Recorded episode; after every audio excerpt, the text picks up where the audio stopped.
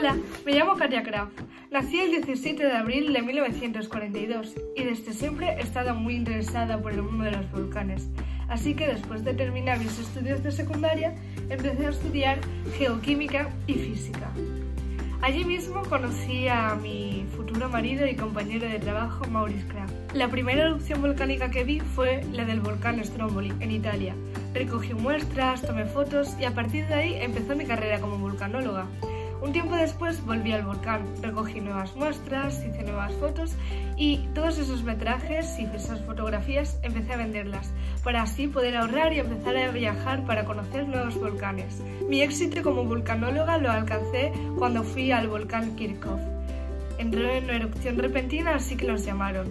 Fui directamente hacia el borde del volcán. Nunca he tenido miedo de acercarme a ellos porque es lo que amo.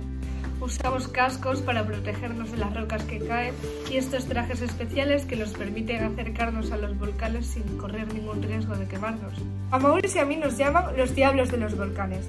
Hemos explorado muchos volcanes nuevos, los hemos descubierto y básicamente hemos dedicado nuestra vida a ellos.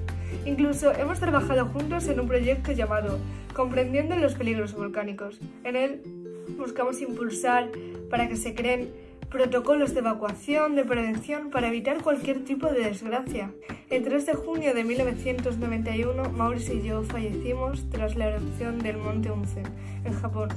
Y no solo fallecimos nosotros, sino también bomberos, científicos, periodistas. A pesar de aquella desgracia, siempre fuimos conscientes de una posibilidad así, pero definitivamente todo el trabajo mereció la pena.